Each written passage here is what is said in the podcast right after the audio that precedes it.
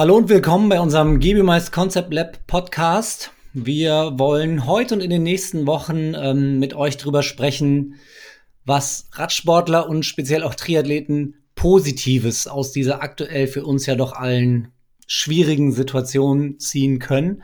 Ähm, wir wollen dazu in den kommenden Wochen mit einigen Bikefittern aus unseren Concept Labs in Deutschland sprechen, in München, Hamburg, Berlin, Nürnberg, Köln und Münster. Und genau da machen wir heute auch den Anfang mit Daniel Schade.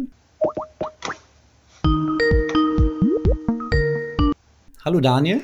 Hallo Felix, schön, dass ich da sein darf. Daniel, erzähl doch vielleicht erstmal kurz zum, zum Einstieg, wie hat euch in den Bikefitting-Studios, in den Concept Labs die, die Krise getroffen und wie habt ihr darauf reagiert? Ja, ich meine, die Situation ist ja hinlänglich bekannt. Man kommt ja an gar keiner Nachrichtensendung mehr vorbei, wo über die aktuelle Krisensituation gesprochen wird. Und es hat natürlich auch uns betroffen. Auf der einen Seite, weil wir natürlich viele Bikefitter als Partner haben, viele Händler, die mit unseren Produkten arbeiten, die auf einmal nicht mehr arbeiten konnten und damit auch eingeschränkt waren, aber uns selber natürlich auch, weil wir an irgendeinem Punkt auch gesagt haben, wir wir machen jetzt mal in Münster zum Beispiel das Labor für eine Zeit zu, stellen uns neu auf, gucken mal, wie sich die ganze Sache entwickelt und entwickeln auch einen Maßnahmenplan, der gut funktioniert, dass wir uns wieder wohlfühlen, auch Fittings in der Zukunft anzubieten. Wir wollen jetzt ja vor allem über positive Dinge sprechen und, und darüber, wie, wie Radsportler und speziell Triathleten diese Krise für sich selber als Chance auch nutzen können. Und ähm, du bist mit dem Thema auf mich zugekommen. Ich muss zugeben, ich bin gespannt, wie du das machen willst da was, was Positives rauszuziehen, denn ähm, wenn ich mal von meiner eigenen Situation ausgehe, ich bin ganz gut durch den Winter gekommen. Ich hatte ein gutes Frühjahr, lief alles ordentlich. Ich habe mir drei Saisonziele gesteckt, auf die ich mich schön vorbereitet habe. Bis Ende Februar war alles perfekt. Dann geht's los mit, mit Krise, Corona. Ein Event nach dem anderen wird abgesagt. Jetzt sind alle meine Saisonziele dahin ich muss ehrlich gesagt sagen, meine Motivation ist im Keller. Ich arbeite jetzt sehr erfolgreich an meinem Watt pro Kilogramm Verhältnis. Leider bloß in die falsche Richtung. Ähm, wo soll ich da einen Silberstreif am Horizont sehen? Was, was hast du da Positives für uns Radsportler und Triathleten im, im Petto? Ja, sehr guter Punkt. Ich habe diese, dieses Gespräch und genau die Situation, die du jetzt gerade schilderst, habe ich in den letzten Wochen ganz, ganz häufig gehört von Athleten, die bei uns eigentlich einen Termin gebucht haben, mit denen ich auch näher schon zusammenarbeite, auch schon über längere Zeit, die eigentlich auch gesagt haben, jetzt sind alle Saisonziele weg. Was soll ich denn tun? Irgendwie weiß ich gar nicht mehr, wo es hingehen soll. Ich habe keinen Plan. Und ich muss sagen, trainingstechnisch ist das natürlich richtig. Es macht im Moment nicht so viel Sinn, auf irgendeine Topform hinzuarbeiten, wenn du gar nicht weißt, wann du wieder an der Startlinie stehst oder an deiner VO2 Max zu arbeiten, wenn du gar nicht genau weißt, wann musst du sie denn abrufen. Biomechanisch betrachtet ist das aus meiner Sicht eine einmalige Chance, die ist größer, als ich sie einschätzen würde. Also die Option, mal eine Saison lang an Schwächen zu arbeiten, die man sonst in der Saison ignoriert, an kleinen Details zu arbeiten, um besser zu werden, um seine Performance zu verbessern, die einem auch noch einen Benefit in einer möglichen nächsten Saison für 2021 bieten, das ist eine einmalige Chance, die hatte ich als Bikefitter noch nie. Das ist sowohl im Bereich des Hobbysports als auch im Bereich des Profisports eine einmalige Situation und ehrlicherweise feiere ich das so ein kleines bisschen, dass diese Chance da ist. Jetzt nicht darauf bezogen, dass natürlich diese ganze Krisensituation da ist. Das, das will ich jetzt hier nicht irgendwie positiv darstellen. Ja, klar. Aber rein auf die Sitzposition bezogen, ist da eine riesige Chance drin, jetzt Schritte vorwärts zu machen, von denen man später profitiert. W wann ist dir das aufgefallen? Ich meine, du wirst ja auch erstmal äh, gesehen haben, okay, wir haben jetzt Probleme, als die, dieses ganze Thema hochgekocht ist. Ähm, alle sind ja irgendwie erstmal in ein Loch gefallen. Wann, wann hast du diesen Switch gehabt, dass du siehst, okay, Moment mal, wir können da ja was Positives draus ziehen und was du gerade sagst, das ist eine für mich eigentlich einmalige Situation, die ich so noch nie erlebt habe. Als diese ganze Phase so losging hier im März, wussten wir auch nicht genau, wo führt das hin. Ne? Und am Anfang wurde von zwei Wochen Quarantäne gesprochen oder von dem Kontakt verboten und dann haben wir auch erstmal gedacht, okay, da gehen wir jetzt mal kurz durch und dann geht alles wieder weiter. Dann wurde ja schnell klar, okay, so kurz ist es jetzt nicht. Es ist eine längere Phase, auf die wir uns vorbereiten müssen. Und dann begann eigentlich der Kontakt vor allem zu unseren Profisportlern, um so ein bisschen zu überlegen, okay, jetzt fällt der erste Ironman weg, jetzt fällt der zweite Ironman weg. Was können wir denn jetzt machen? Und dann ist es so ein, so ein Brainstorming zu überlegen, wie kann man die Zeit jetzt sinnvoll nutzen, um trotzdem Schritte vorwärts zu gehen. Und dann hat sich relativ schnell so dieses Gefühl eingestellt, yo, da sind, da steckt was drin, da steckt ein Potenzial drin. Es, es ist einfach Zeit da, um was zu entwickeln. Wir wissen gar nicht genau, wo wir anfangen wollen. Und jetzt kann man eigentlich für jedes Projekt sich so eine Liste machen von Dingen, die man jetzt Schritt für Schritt abarbeiten möchte. Und gerade dieses Schritt für Schritt abarbeiten ist was, was wir in normalen Situationen nicht haben. Weil lass mich dich einmal kurz in unseren Alltag entführen, den es vor Corona gab. Wenn wir mal eine Saison zurückblicken, es melden sich ganz häufig Triathleten bei uns eigentlich etwas zu spät. Vor dem Wettkampf, vielleicht zwei, drei Monate davor, manchmal auch drei Wochen davor, weil irgendwas nicht passt, ne? weil die Sitzposition irgendwo noch zwickt, weil ich vielleicht gar nicht meine ganz langen Radeinheiten machen kann, weil ich jetzt Sorge habe, ob ich den Bikesplit in meinem ersten Ironman oder in meinem nächsten Ironman überhaupt vernünftig durchfahren kann. Und in dem Moment sind wir so ein bisschen die Notfallhelfer, die dann an den Stellen sagen, ähm, ja, okay, wir können jetzt noch an der und der Schraube drehen, das mag dir ein bisschen Komfort geben, aber es wäre natürlich besser gewesen, früher anzufangen und präventiv gegen die Beschwerden zu arbeiten, dass sie dann gar nicht auftreten. Und jetzt haben wir diese Situation. Jetzt kann man sagen, was ist denn mein Ziel, was ich erreichen möchte? Vielleicht auch schon auf 2021 bezogen. Vielleicht möchte ich da meinen ersten Ironman angehen dann habe ich doch lieber jetzt den Vorteil, über so einen langen Zeitraum in der richtigen Sitzposition zu sitzen und die Beschwerden, sei es fehlender Sitzkomfort, sei es ähm, Überlastung der Schulterpartie, Überlastung der Arme, Hände oder auch vielleicht eine falsche Drehtechnik, dass ich mir all solche Sachen in Ruhe angucke und jetzt erarbeite und dann habe ich diese Monate, die ich jetzt in der Vorbereitung habe, den Vorteil, dass ich von den, den Benefits dieser Verbesserung in der Sitzposition profitiere. Ist das denn jetzt eine Thematik, die vor allem, ich sag mal, Hobbysportler, Age-Grouper betrifft? Weil ein Profi an sich, der müsste sowas doch im Griff haben, oder? Wie ist das? Also, wir arbeiten ja auch mit unseren Profis an ganz vielen kleinen Stellen und du hast halt einfach immer die Frage, wie viel Zeit steht dir da zur Verfügung? Wir sind im Winter dann zum Beispiel bei den Radprofis im Trainingslager und da entwickeln wir dann Dinge für die neue Saison, aber auch Ideen, die man dann noch in das Training einbauen kann, was man noch machen kann. Trettechnik ist da so ein Beispiel. Ne? Man kann noch wunderbar an der Effizienz beim, beim Treten arbeiten. Das kann man bei Triathleten noch viel, viel mehr als bei Radsportlern, weil häufiger der Triathlet mit einer etwas schlechteren Trettechnik zu uns kommt. Es liegt einfach daran, der muss ja auch drei Disziplinen trainieren. Der kann gar nicht mhm. die einzelne Disziplin so ganz exakt ausarbeiten. Aber jetzt, in diesem Jahr, könnte er es zum Beispiel, indem er sagt, Trettechnik ist so ein Thema, das gucken wir uns mal an. Da überlegen wir mal, wie bekommen wir mehr Effizienz hin? Wie kann ich für den gleichen Krafteinsatz etwas mehr Vortrieb generieren? Und wenn man das, wenn man sich daran gewöhnt, das adaptiert, das dauert halt auch seine Zeit. Das kann man Schritt für Schritt machen. Das geht dann aber nicht weg, weil ich kann das ja über dieses Jahr eintrainieren. Und ich bin mir sicher, dass eine verbesserte Trettechnik, die ich über das ganze Jahr mir aneigne, dass ich da im nächsten Jahr von profitieren kann, dass ich die nutzen kann. Und das hilft mir dann mhm. vielleicht, fünf Minuten schneller durch den Bikesplit zu fahren oder etwas entspannter vom Rad in die Laufschuhe zu wechseln und dann den Vorteil vielleicht in der dritten Disziplin zu haben. Magst du da mal ein bisschen ins Detail gehen, welche Rolle der Bikefitter dabei eigentlich spielt? Denn äh, also für mich ist Bikefitting ja erstmal okay, der setzt mich auf mein Rad, damit alles perfekt eingestellt ist. Ähm, was habt ihr mit, mit Technik, mit Drehtechnik in dem Fall zu tun?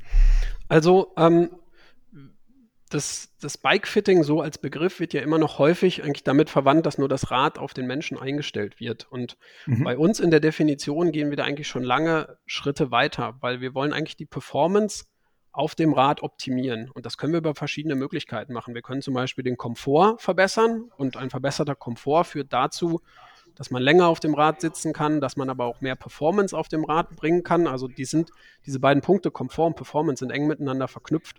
Und das kann natürlich beim Triathleten auch dazu führen, ich habe mehr Komfort, muss weniger Kraft einsetzen, verschleudere weniger Energie, zum Beispiel durch Fehlhaltung auf dem Rad. Die Energie steht mir dann beim Laufen zur Verfügung.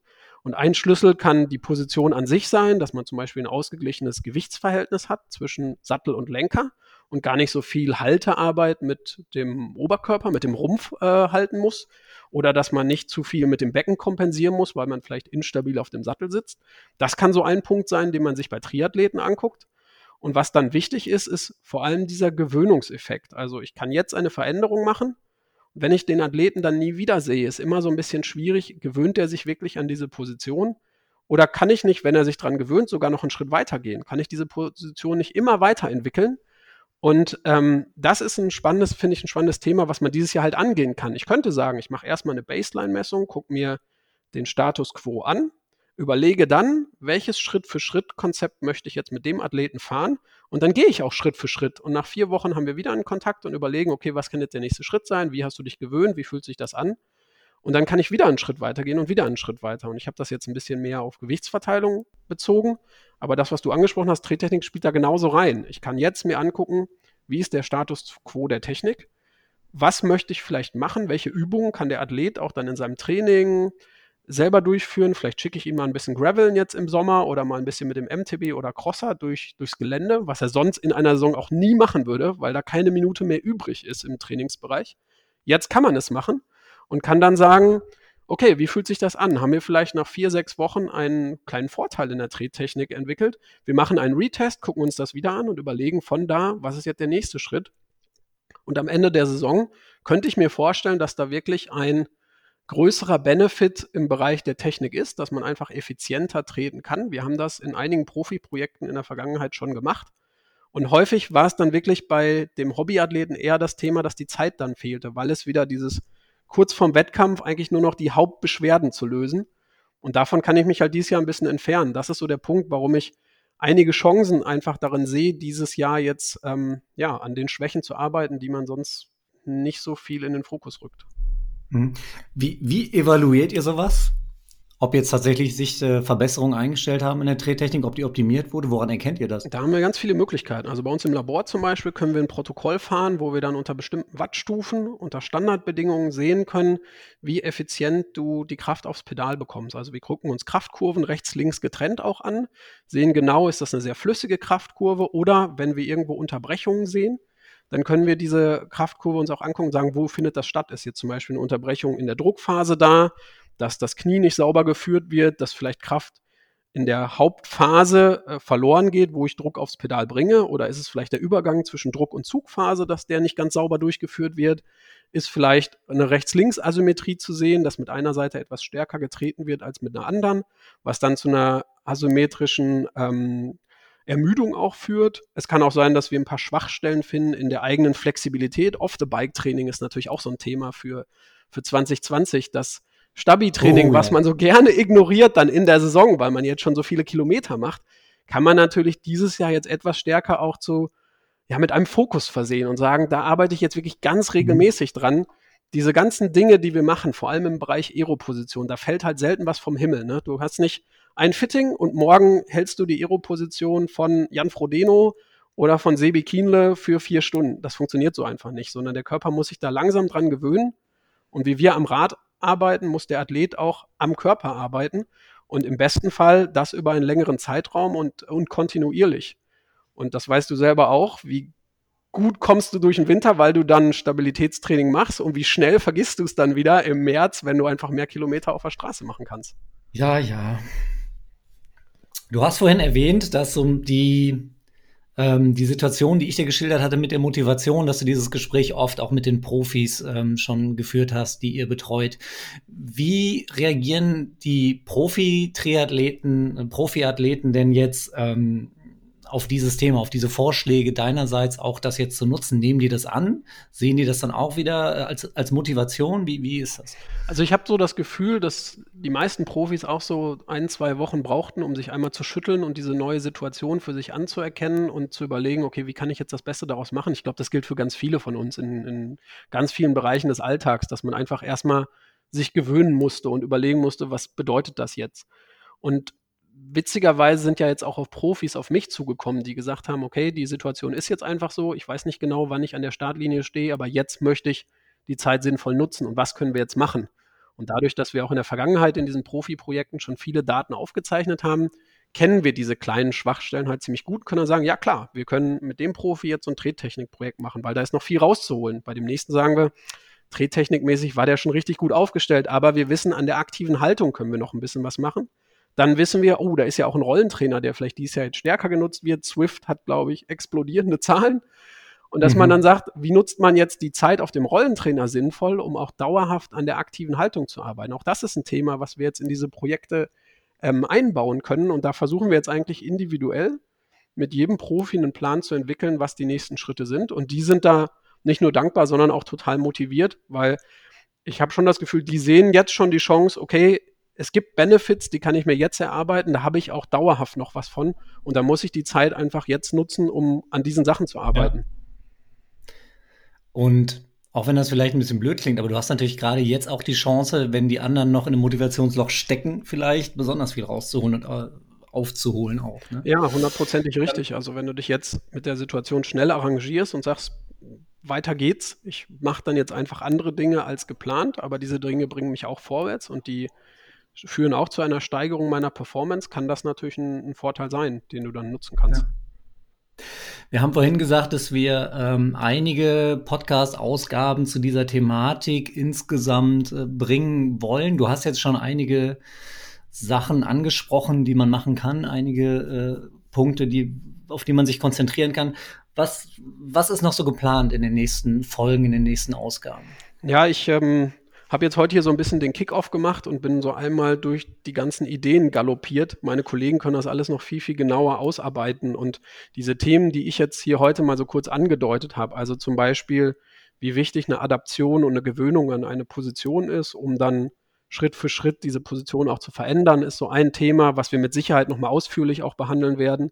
Das ganze Trettechnik-Thema habe ich jetzt schon mal angesprochen. Da werden wir auch nochmal ins Detail gehen, vielleicht auch mal an einem Fallbeispiel im Podcast erklären, was man da erreichen kann, über welche Prozente wir da auch reden.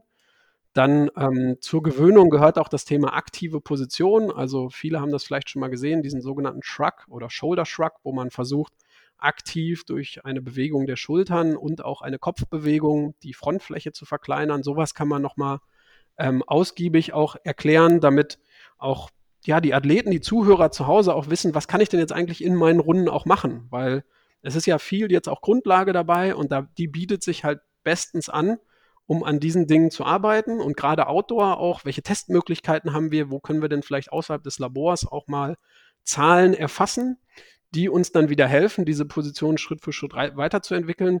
Das sind alles so Themen, die wollen wir gerne nochmal im Detail, nicht nur so oberflächlich, wie ich es jetzt heute gemacht habe, erarbeiten. Und was natürlich auch nochmal spannend ist, ist so die ganze Materialabteilung. Also welche Materialien kann man denn vielleicht als Triathlet noch testen? Das bietet sich natürlich auch in diesem Jahr an, wenn ich mit meinem Sattel vielleicht noch nicht 100% zufrieden bin, zu sagen, okay, jetzt dieses Jahr kümmere ich mich auch um den Test von ein, zwei Sätteln und finde da einfach einen besseren Komfort, eine bessere Stabilität. Das gilt für den Sattel, das kann auch für die Armpads gelten oder Helm oder manch andere Materialien. Also das sind alles so Themen, die wir in den nächsten Wochen noch, noch, noch gerne angreifen wollen, um da einfach ein bisschen mehr ins Detail zu gehen und das so ein bisschen auszuarbeiten. Das geht ja auch schön in die Breite vor allem. Ähm, eine Frage, die sich mir dabei jetzt stellt, wenn jetzt jemand zuhört und sagt, hey, das, das klingt cool, ich will jetzt auch das nutzen und will was daraus machen. Ähm, und dann denkt, okay, aber ich kann jetzt ja im Moment wahrscheinlich kein, kein Bikefitting durchführen. Ich kann ja nicht zu euch ins Lab kommen oder so. Wie, wie funktioniert das? Macht ihr das im Moment per, per Video oder habt ihr geöffnet? Wie ist da der Plan? Also erstmal haben wir die ganze Zeit eigentlich Athleten weiter betreut. Und wenn wir es nicht machen konnten, weil wir, weil wir physisch gerade nicht äh, unser Labor öffnen konnten, dann waren wir trotzdem immer in Support. Also es gibt meine Kollegen hier in Münster zum Beispiel, die haben ganz regelmäßig mit Athleten von uns gesprochen, wo dann Probleme auftraten, haben versuchen, die haben versucht, die zu lösen. Dann gab es mal eine Videokonferenz, dann gab es mal ein Video, was uns geschickt wurde, was wir uns angeguckt haben und dann kam daraufhin wieder eine, eine Hilfestellung. Also man kann uns definitiv kontaktieren. Wir, wir sind wir sind alle da, wir sind alle einsatzbereit, wir sind alle motiviert, an Positionen zu arbeiten. Und ähm, durch, die, durch diese Lockerungen und Öffnungen, die jetzt gerade stattfinden, arbeiten wir natürlich auch gerade an einem Plan, um Schritt für Schritt auch unsere Labore wieder für physische Besuche zu öffnen. Also auch das ist jetzt eigentlich ähm, wir kommen da ganz gut voran, aber egal wie es dann ist, das ist immer am besten, das mit dem jeweiligen Labor direkt abzusprechen, weil es natürlich auch im Moment Länderunterschiede gibt. Also Bayern hat was anderes als NRW, als Berlin, als Hessen und so weiter. Aber ähm, die Botschaft ist ganz klar von unserer Seite, wir sind da, wir sind Ansprechpartner, wir sind verfügbar und wir haben Bock, was zu entwickeln und äh, jetzt schon uns auf schnelle Zeiten für die nächste Saison zu freuen. Ja, wunderbar, Daniel. Dann äh, bedanke ich mich bei dir. Ich bin äh, gespannt auf die Gespräche in den kommenden Wochen und würde dann jetzt hier mal sagen Tschüss und bis zum nächsten Mal und mich zurückziehen und ein bisschen Stabi-Training machen. Super, Felix. Ich weiß, dass das bei dir sinnvoll ist. Du kennst deine Schwachstellen, sonst sprechen wir da auch noch mal persönlich drüber. Und äh, ja, danke für den Podcast und äh, alles Gute. Schönen Gruß aus Münster.